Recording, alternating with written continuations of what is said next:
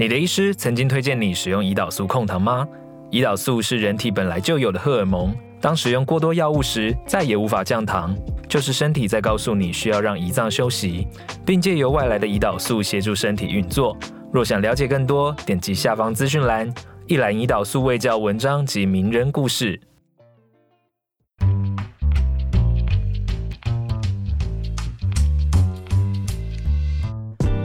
请问康健，一次解决职场人一个健康烦恼。欢迎收听《请问康健》，我是雨婷。今天我们的来宾远从宜兰而来哦，新陈代谢名医尤能俊，欢迎尤医师。雨婷好，听众朋友大家好。好，宜兰罗东的诊所，相信很多人都知道是专看糖尿病的，而且照顾的病人是全台湾最多的。我之前也和尤医师一起直播过，讲到我们今天主题是血糖哦，尤医师是新陈代谢科的名医，我们今天就要来聊他最拿手的这个部分。那讲到血糖，我们一般可能会觉得说跟饮食比较有关系，工作压力是很大的，压力竟然也是血糖波动一个很重要的因素吗？呃，如果我们把血糖波动变动变波动，意思就是高高低低叫波动，依序排下来，第一个是吃吃影响最大，运动是会改变血糖。第三就是应该我们任何身体的，如果我们说压力，应该讲的是荷尔蒙的变动。那这荷尔蒙的变动是会被压力牵动。我举一个例子，大家以前念书的时候都有看过，那开始学习什么叫肾上腺素的，就是猫背惊吓，然后弓背，他就准备要跑了。那这个弓背啊，全身紧张，它其实牵动身体的荷尔蒙。因为我们应付压力，人的演化也是这样。现在不会被野兽追了，以前我们追野兽猎物，我们也会被野兽追。那这这种高压的情况下，身体必须，呃，发出一个信号说，我要很快很快，例如我要逃跑啊，或者说我要追赶。那这个有个讯号，这个就是压力荷尔蒙。嗯，那如果我们谈荷尔蒙对血糖，大分两大类，大家很熟悉的胰岛素就是啊降啊降降，嗯。啊这个降以如果正常调节也不会让你降太低，它有一个不到关机啊，它会把它减速减速到哎不会让你有低血糖。身体相对有更多个荷尔蒙是拉高血糖的，嗯，例如我们知道的哎肾上腺素会，那我们肾上腺有一个肾上腺的皮质素会。那甚至我们呃夜里睡觉的时候有日夜节奏的生长激素会，呃女性荷尔蒙的浓度在更年期前后它不一样，它都在在改变血糖。那其中让血糖哎一下子冲高上来的都是压力型荷尔蒙。所以压力型荷尔蒙其实我是在应付身体的压力。好，那这压力有时候我不觉得压力，那压力可以自觉，可以不觉得。嗯，所以我们有要分慢性的压力啦，或是急性的压力。是啊，例如我们谈啊生病，那生病的时候，哎，你你身体就是属于一个压力状态，或者说我今天有任何的感冒，而我有发烧，那这个压力它本来驱动身体，哎，为什么这些荷尔蒙要拉高血糖？因为在压力的时候，我们的代谢力增加。那例如我们今天要做一个冲刺。跑步要一个冲刺，那这个冲刺的时候，身体有一个讯号，就刚刚举那个猫那个例子啊，就肾肾上上来，啊，它要驱动，不是只有血流，它还要驱动营养素，这个营养素是把糖瞬间拉高，嗯，这个糖就从身体的肝脏肝糖释放，这个糖就储存在我们的那个肌肉。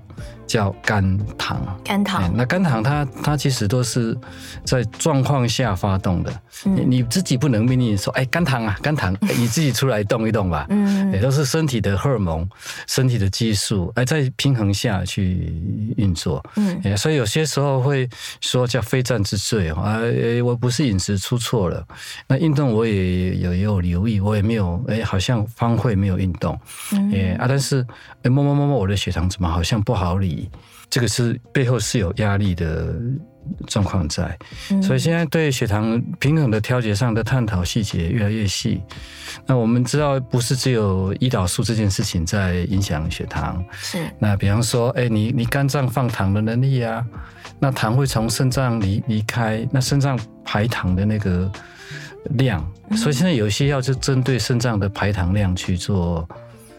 调节。嗯，所以身上其实是有这些非常精细、精细的运作。嗯，那压力也在身体里面，其实诶自己有时候觉得，有时候不觉得啊，但是压力可能都会反映到诶啊，比方说诶身体的一些测量的现象。我们一开头谈到那个血糖的波动，哎啊，或者血糖慢慢慢慢在恶控制上在恶化，啊，或者说哎，大家在讨论的哎睡眠的情况啊，会不会造成那个糖尿病容易增加？嗯，这个背后其实就是。跟压力有关，跟那个胰岛素作用刚好相反的压力型荷尔蒙，嗯，或者叫一个叫反向的调节的荷尔蒙。因为胰岛素是降降血糖，哎，所以胰岛素身上它一一一种荷尔蒙啊，它要跟我不能说它是敌人哈，哎，它也有很多人跟它是不同伴的，嗯，啊，这个是一个协同运作。哦，刚刚有讲到，一开始就有说，哎，全台湾，嗯、呃，最多的糖尿病的病人就在您的诊所嘛？嗯，也不能说这是最多病人，是就是是是我以一个医生来讲，以一个医生来讲，嗯、那个慢慢慢慢累积，那现在大概常态在看大概六六千人左右，嗯，那如果外加糖尿病前期也来调整的人数再多一点点，嗯，是。那在这些例子当中，是不是确实也有看到说，有的人就像您刚刚说的饮食。也很讲究啊，也有在做运动啊，然后哎，但是怎么样血糖就是一直升高降不下来的这个。会不会是很多上班族是有这样困扰？我最近有一个例子，就也让呃，就是我们的病友有点挫折。嗯，因为他是非常非常按照我们的一一三三那个低糖低糖低糖。嗯，一三三一是简短跟我们讲。一三三就是一份糖，一三只有一份糖，有三份的蔬菜啊，底线是三份的蛋白质，哎，他们就可以再加。好，啊，那他的的情况就是说，他有一个他形容的感冒。嗯。啊，那感冒之后，他的血糖就就不容易退下来啊。他很努力测血糖啊，饮食也很注意，很注意。呃，但是看看病的时候，有时候我趁这个机会，如果呃我这个病友还在听，刚好收听到的话，我还要再次跟他致歉。为什么致歉？因为呃，因为他说了感冒，那我的讯息就是感冒。是。那我很直接回答，感冒通常对血糖影响不大。嗯，哎，通常到发烧影响比较大，也就是伤风感冒，哎，这流流不流鼻涕呀？啊，我有那种咳嗽几声，通常通常不到发烧，身体的反应，为了因应这个身体外在的因素影响的发炎反应，它就没有那么强烈。有时候很难去用绝对的，但是发烧是一个很重要的指标。是，哎，通常有到发烧这个指标非常非常。明显有发烧，身体会动用非常非常多的这种压力型荷尔蒙来应付身体的压力状态。是，啊，他也强调他自己也有发烧，但是时间很短。人家说，我说这个不会呀，嗯，后来就联想到。他有点辛苦，是因为他觉得我都没有出错，都没有出错。你要不要听我一下？我这阵子的不舒服啊啊！我这中间我就一般在看他的那个就是电子的病历，会知道他那个就诊的情况。我发现他的用药，医生也没有用到那么单纯的用药。嗯，所以我就说，也有可能你这个阶段的感冒不是一般的感冒。嗯，我们知道我们那个新冠啊，那新冠到现在其实哎有没有尾巴？嗯，其实还有尾巴，嗯，就是零星零星，没有大爆发。那如果是那种类型的病毒感染，他的身体影响就会比较大，是，所以他的血糖恶化非常多。那一直到他呃回来看病的那几天才开始缓和缓和下来，但是这个缓和跟他过去落差还很大，所以跟他说我们应该要采取行动，我们呃因为现在已经拉高的血糖，我们先加药，嗯。哎，啊，加药不是不等于不退了。那加药之后，如果我们后来的血糖退够了，就还是可以隐隐退下来。嗯，这个例子非常非常的多。所以，如果我们今天有任何的这种生病，那生病有发烧，生病有那个饮食上那种吃打乱掉了，嗯，哎，这个就是身体有一个急性的压力下，虽然他的饮食完全完全的严格，哎，甚至想说，哎，我干脆。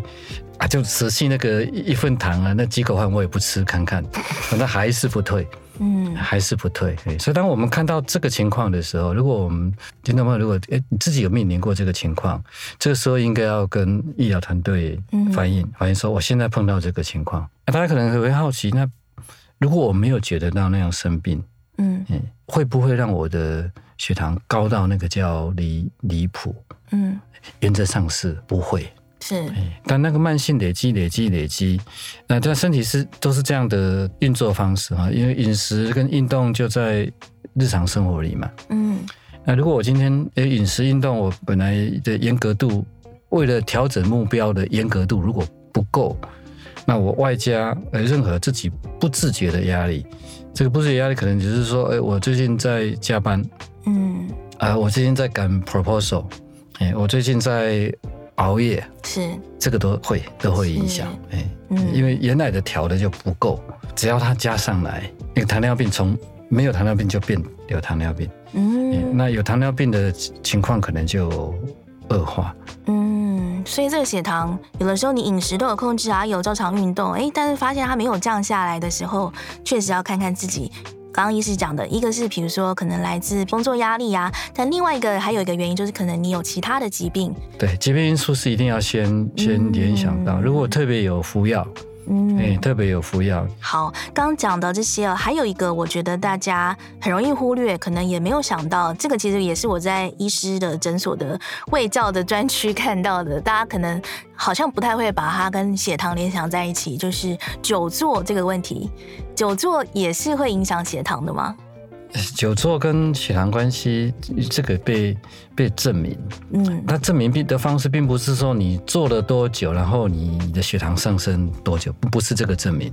很多我们在谈那种久坐跟不健康的关系，它都是，比方我分析一万个人，那有人做是属于久坐型啊，每一坐都每一次都坐超过三十分钟，而且一天这个时间可能占满了六到八小时，嗯，甚至更长。那有些人做的时间没有那么长，他是先分析你的那个做的时间的状况，是，然后他用一次性啊，或者说也许他隔几年又再看一次，看你的健康状况，他去找那个相关性，所以相关跟因果，我才要解释这个不一样。嗯，当然通常媒体大家读到的就是。因果嘛，啊，做了就会变糖尿病。哦，相关性。但是如果我们用相关性提醒大家，那个力道好像又不够。嗯，你看，哎，这只是相关啊。你看了一个人做的比我久，他也没糖尿病。嗯，那我做的比他少，为什么我糖尿病？哎，毕竟那个以一个糖尿病的发生，或是血糖的因素，它都是多面向的。那也许他久坐，但是饮食他他很注意。嗯，他有刻意去压低，就是会恶化血糖的食物，他有刻意。哎啊，对照起来，有时候都是一个选项。哎，如果我被提醒我不能久坐，那现在我的工作就是工程师啊，我一坐下来就一天，我为了赶工，有时候十小时我都在赶。嗯，哎，那我要不要换工作？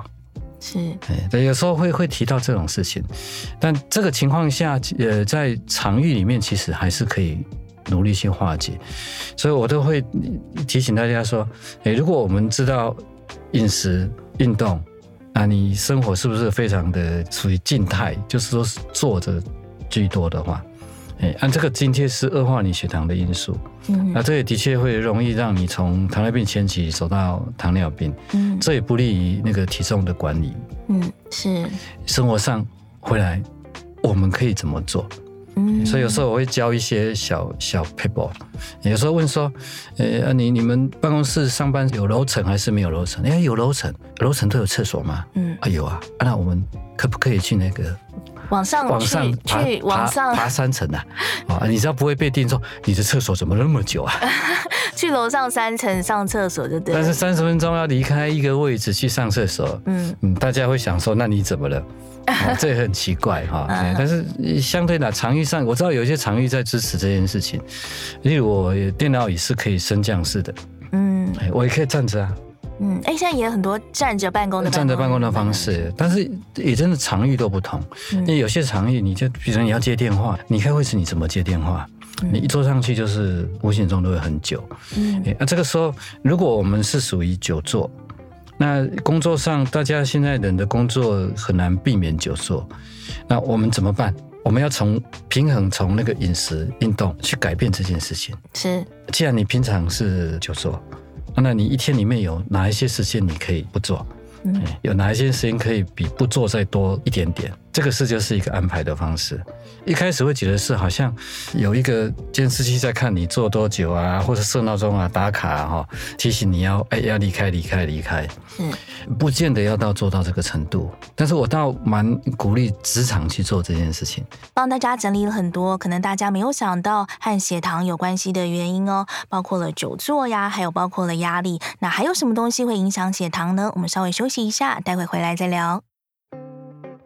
还有另外一个都市传说，就是玫瑰花茶，这都是真的吗？的确哦，这些都是有根据。说酒后吐真言，这个事情是真的吗？因为酒精会抑制你的前额叶功能，那前额叶是什么功能？太太专业，太专业，可能有睡眠呼吸中止症的情况哦。男生就是比女生多。哎，为什么？小时候胖不是胖，这句话是错的，是不是？小时候胖基本上就是胖。对，而且我那一天在跟你讲，想听更多精彩内容，快搜寻听康健 Podcast。好，休息之前，我们讲了很多上班族可能会面临的压力，还有这种久坐啊、少动的情况，其实都是会影响血糖的哦。那有讲到说，哎，我们回到饮食的层面，其实，在饮食的部分，上班族也有蛮多，哎，想要让自己好好稳定血糖，但是又没有办法一定得做的一些事情哦。其中一个就是，比如说应酬啊，或者不一定是应酬啦，可能就是周末啊、礼拜五的时候，想跟朋友聚餐，喝点小酒这样子。这个酒精对血血糖的影响是什么？但是我有很意外发现一点是，空腹饮酒竟然会让血糖降得比较低。好，我们要先从那个最重要的那个对或不对先破哈，然后我们再谈。呃，其实饮食跟压力是有关系，我们等下又深入到那里。先说，呃，酒精是抑制肝糖啊，嗯，抑制肝糖，但它量要大。对，所以你也不要想说，我每天喝点酒，好，就好像我在预防糖尿病。呃，先不要那样想，错误的，错误，这是错误的。嗯嗯嗯。但那个酒，你要看那个酒它的组成。哎，组成的意思是说，如果蒸馏酒，比方高浓度的这些 whisky 啦、brandy 啦，那个 SO 啊、高粱是啊，大陆那边或者台湾其实以前都有一些高浓度的白酒，很多种。嗯。啊，那那这种高浓度的酒是蒸馏，蒸馏它就不产糖。哦，所以大家如果有兴趣，哎，有制片的那个糖嘛？对对，有制片的那个。有兴趣的话，去卖场，哎，我应该在啊七开头那一家我有看过哈。哎，哎，他他强调是零零糖，零糖，嗯，糖不是米字边的糖，是有字边的糖。哎，他就是用一个技术不让它呃残存糖在那里。所以那个是可能的，那个是会的。先先提这个是这样，呃，为什么会有？因为我们只要所有的植物。植物类的东西，它的架构就是有碳这个架构。嗯，那植物类的东西很难纯粹到我全部就是叫做纤维，都全部是膳食纤维，不不产生血糖，都它是综合的，有的膳食纤维比较多，膳食纤维比较少。嗯，例如我们葡萄，我们知道它是水果植物类，嗯，所以葡萄酒里面有糖。嗯，那如果我们讲说，诶，梅子醋啊，我不加糖的梅子醋。还有没有掺糖？梅子醋一定有糖啊！当然还是有糖，但是不加糖是不好喝了。所以有时候会骗人啊。诶，酸的后面都是甜的哈，生甜生甜。如果你听到那个诶酸酸酸，又容易入口，可以一口接一口。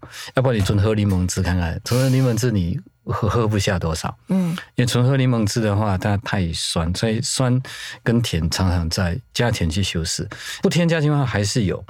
光梅子本身它还是有，嗯，它加的酒是没有，所以大家要知道那个，如果我们今天用麦、用高粱，如果它没有经过那个蒸馏那个程序，糖就在里面，哦、所以发酵酒都有糖。哦。所以为什么说那个啤酒被称为一体面包？啤酒是发酵酒，它是发酵酒。发酵酒还有哪些？除了啤酒之外，这大部分低浓度的酒，大部分都发酵酒，香槟啊，哦，然后你还听到那个什么几次发酵的哈，香槟，那我们的白酒、红酒，嗯，白葡萄酒、红葡萄酒。里面都有掺一些糖，但秘鲁是因为你你一方面它的含糖量对应值比较多一点点，嗯，然后你可能真的会。一瓶接一瓶，因为它酒精浓度低，所以你一下就喝很多。所以如果啦，如果是要哎喝一点小酒，要喝的话，舒压，喝浓的，我我也会认为没有不好。但是在看病的时候，我也有注意到，呃，有些人用它当唯一的舒压。哦。那唯一的舒压其实是在追那个酒精感。嗯，就是我要一点点小汪啊，我比较好睡，是所以我这个我要劝劝大家尽量不要用那个酒精感。用拉高酒精的浓度去让你好入眠，嗯，因为这个会变成习惯性，嗯，诶，无形中你的酒精量越追越多，越追越多。那酒这个东西，就算它今天是高浓度的酒，它不增加血糖，但酒的代谢，酒等于油，酒等于油，酒等于油，这个也是大家忽略的概念。呃，如果我们以热量卡路里数的话。碳水跟蛋白质，碳水就是我们的这些糖类食物啊，嗯、蛋白质就是肉类食物这些啊，或者豆制品蛋，一公克的燃烧值是四大卡，嗯，酒精一公克的燃烧值是七大卡，嗯，那油是九大卡，嗯，纯粹用油是九大卡，嗯，所以如果我们今天呃酒量很好，那我们又没有去注意到生活上的饮食跟运动，那就很容易。习惯喝酒、酒精量最高的人，他容易有脂肪蓄积。那这个脂肪它就在肝脏。嗯，那脂肪对过量跟身体代谢的影响啊，到一直到我们的心脏那个血管，谈身体脂肪量，哎，它已经在医学上已经越来越清晰，整个面貌越来越清楚。嗯，你说今天我们说啊，糖尿病的发生，心血管的疾病，跟你背后的脂肪量有关系。嗯，而且这个脂肪特别指的是躲进去内脏的脂肪。嗯，那肝脏很容易被被看到，所以肝脏脂肪就是一个指标。所以有一个名称叫酒精性的脂肪肝。嗯，你的脂肪肝来自过量饮酒。如果直白的问我说：“医生，你喝不喝酒？” 你喝吗？医生，我喝，我喝。哎，我当然我大部分是是餐酒，餐酒。哎，当然酒是跟餐。对的，嗯，啊，如果这真的是假设是非常餐后餐后，诶，是可以用单独的酒小酌，啊，那就搭配其他东西小酌，诶，啊，另外就是那个，呃，如果我们今天是以饮食上，那喝酒常常会没有注意到下酒菜。大家都听过那个不要空腹喝酒嘛，对？诶，这个概念嘛。所以我们说空腹喝酒啊，你不要塞食物，比较会降血糖。嗯，但可能塞的又太多。对，但你你塞东西要小心。下酒菜。诶，酒酒已经本身是热量，呃，那下酒菜的话，诶，真的要严格说的话，应该要第一件事要注意躲着的碳水。嗯，躲着碳，提醒大家一些躲着的碳水哈。嗯，诶，例如所有的炸物。嗯，只要有炸的果粉呐、啊，嗯。嗯，那我们很很少下酒菜拿一碗饭呐，一碗面呐，这个当然不太会。嗯，下酒菜里面有比较多的，例如我拿牛肉干，嗯，我拿猪肉干，我拿鱿鱼丝，哎，这个很很正常啊，当下酒菜那个是正常不过的。嗯，但里面都加糖，哦，加了很多的糖去制。鱿鱼丝也有吗？诶，要看调味。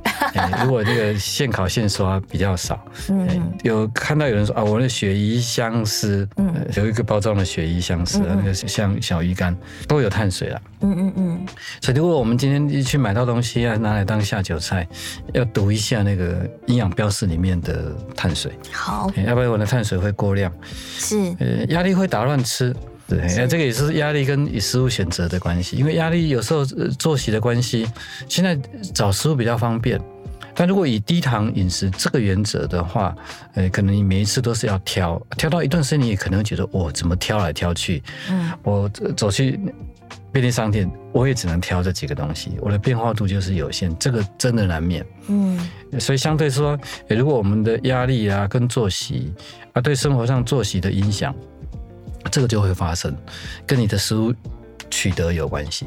这个其实食物是每个人的生活中的事情，嗯，但我认为每个人有他自己，只要他愿意，诶，多一点点的以用自己的喜欢去平衡健康的角度，都可以组合成自己最佳的组合跟选择方式。那在背景上，你要认识食物营养这件事情，所以我就鼓励大家，呃，现在有很多工具书。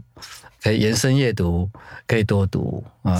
市面上如果哎大家呃看书，医师自己也有出书，对我有，呃，已经很多书了。其实很多书有一点点，呃，我不能说它都一样哈，但是它的方式都有减下糖，嗯，那减糖饮食已经很多人在做了。嗯，哎，国内国外很多人在做，啊，可以知道说它可以帮助到我们健康上的调整。那这个调整也不会让呃自己有一个委屈，说我什么不能吃。嗯，所以如果我翻就翻我的那个冷冻库冰箱。嗯，哎，我冷冻冰箱还蛮大的，因为因为里面一定有甜品啊。只是我会选择我的甜品该怎么吃少量，哎，就是怎么样把它分开，有时候过度分分次吃完。是有时候过度压抑反而会更想吃，对不对？嗯、相对你会最后你会放弃，嗯你觉得这也不行，那也不行，那也不行。嗯哎，为了健康调整的人，他一定有委屈。就刚刚一开始谈，我们从压力，嗯啊，那我呃那天跟我的病友的对话，呃，讯息上的那个传递没有很很完美，啊，中间也有一些误会，啊，误会也也造成他的委屈。嗯那那我会这样去看待那个、呃、吃食物这件事情，嗯，因为吃食物就是自己的休息时刻嘛。是一定是尽量不要那个一边工作还要一边吃饭，那种次数量越少越好。一天都要找一点时间，好好的款待自己。哎，这个观念很好哎，要找时间款待自己，要款待自己。真的，医师，我最后再问你一个问题，因为我听过一个说法，就是说，医师你帮我看看正不正确？就是有人说啊，其实一天呢、啊，尤其是早餐的时候，如果你早餐可以选对食物，让你的血糖不波动的话，那你一整天的血糖可能都很稳定。就是早餐的这个选择是特别重要，这个说法正确吗？这这个也一半对，一半不对。是啊，也就是说，他你早餐吃对了，好像整天平顺。呃，如果你中午晚上爆量一样波动一样来，哦、一样。但是那个早餐要跟大家解释，早餐为什么更重要的原因在我们呃身体的荷尔蒙日出日落。嗯啊，不管你的作息是要在几点起床，呃，这个会个别化的变动。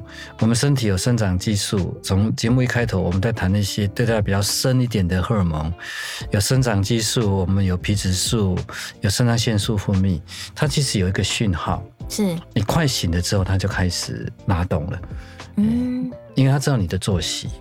哎、欸，你有习惯性的作作息，这个就是生理时钟。是好，那大概真的在起床前的两个钟头，这些东西就默默默默一个一个爬上来了哦。哦哦，它就开始在酝酿酝酿。哎、欸，我的主人等下一醒来的时候，我要让他那个有充沛的那种营养是糖，嗯、有活力去应付那个整天的需要。嗯，一些人可能眼睛。一张开，赶快去打猎。现在不是了，我们会赖床啊。我们有早上起床，大家都可能时间许可，都还蛮有仪式感的。慢慢来。好，那这些荷尔蒙它在拉高血糖，所以同样的食物，如果我们一个三明治当例子，早中晚我都吃同样的三明治，早餐后的血糖是最高的。哦，原来如此。因为你的那个垫底哈，垫底就被拉高上来了。嗯嗯，所以一起床的时候相对还不到那么多，越拉长时间，不是饿越久，血糖越低。嗯，哦，你会看到它慢慢像爬坡一样，因为身体信号已经开始给出讯号，启动了，对不对？它已经启动了，启动那个哎，我这个是起床后的那个营养调节的状态。嗯，那早餐如果我们淀粉又多的话，早餐后就下不来。那你知道那个到中餐又是另外一个波动的起点，中餐前下不去。是，那中午再吃一餐，又往上，又往上，所以你会看到它爬坡，一直爬，一直爬，一直爬。嗯嗯嗯。所以早餐，我的早餐的淀粉很难很少很少。一次早餐都吃什么？呃，我我偶尔还是吃面包，因为我真的不排斥所有食物，只是我会去抓好我要的数量而已。我的早餐的糖的来源是水果，我喜欢吃水果。是，我喜欢吃水果，我大概用半碗量的水果当我早餐的淀粉。嗯，如果我们谈一份糖，有一些水果可以到一碗。嗯，但半碗是因为我是有点像水果盘的概念。嗯，呃，例如我的奇异果会切片哦。嗯啊，那我有时候我喜欢吃那个百香果，只会吃一半。我会中午吃三到五种的水果，看分量，嗯、那个就是我早上的淀粉。啊，早上还有点淀粉量来自我的无糖豆浆。哦，无糖豆浆里面也有有一点点碳水。是是。哎，这样两个加起来就是组合起来，大概就是我要的那个淀粉量。那我早上通常是底线是三份蛋白质，三份蛋白质，或是更多。好，当然我两颗蛋，两份豆浆就到四份了。两颗蛋，两份豆浆。呃，一段时间来，我的体重调节最近都在五十一点五到五十二这个中间。嗯嗯嗯。那这这个体重我其实在挡在掉，嗯，你如果问我是我是挡在掉，不要让它掉。对，我在挡在掉。哎、嗯，我因为我喜欢运动，我的运动量还在加，嗯，所以我刻意把早上再加热量。嗯嗯嗯，我怎么加呢？我加油脂比较高的东西。嗯，我淋橄榄油，我加七十跟蛋在一起。哦，那如果有有一点有油脂，那再加上蛋白质，加上豆浆。嗯，常常哎，我的同事会好奇，因为他们年龄跟我有十二或是一倍的那个距离 哈，就 Kenny 了哈，就是一倍一倍的距离。然后哎，你都不饿吗？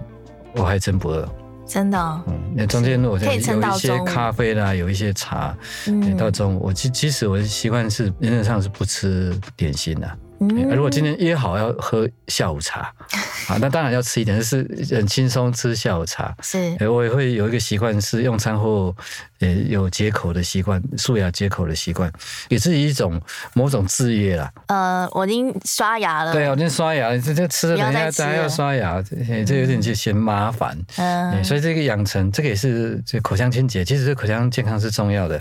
哎，养了这个习惯也没有不好。是，哎，你少吃了呃那些。点心也可以正放在你的正餐，任何的一餐替代你的主食的米饭、面，嗯，可以可以做交换的。好，其实要呃让自己血糖稳定，在生活当中有很多小技巧就可以做，并不是那么高深的道理。包括我们自己压力的调节呀，饮食怎么选择，还有早餐怎么样技巧的吃，都可以让我们的血糖更稳定哦。今天谢谢尤医师来到节目当中，谢谢尤医师。好，谢谢大家。好，希望这一集对你有帮助。如果喜欢今天的内容，记得给我们五星好评。有任何问题也欢迎留言。请问康健，下次见喽，拜拜。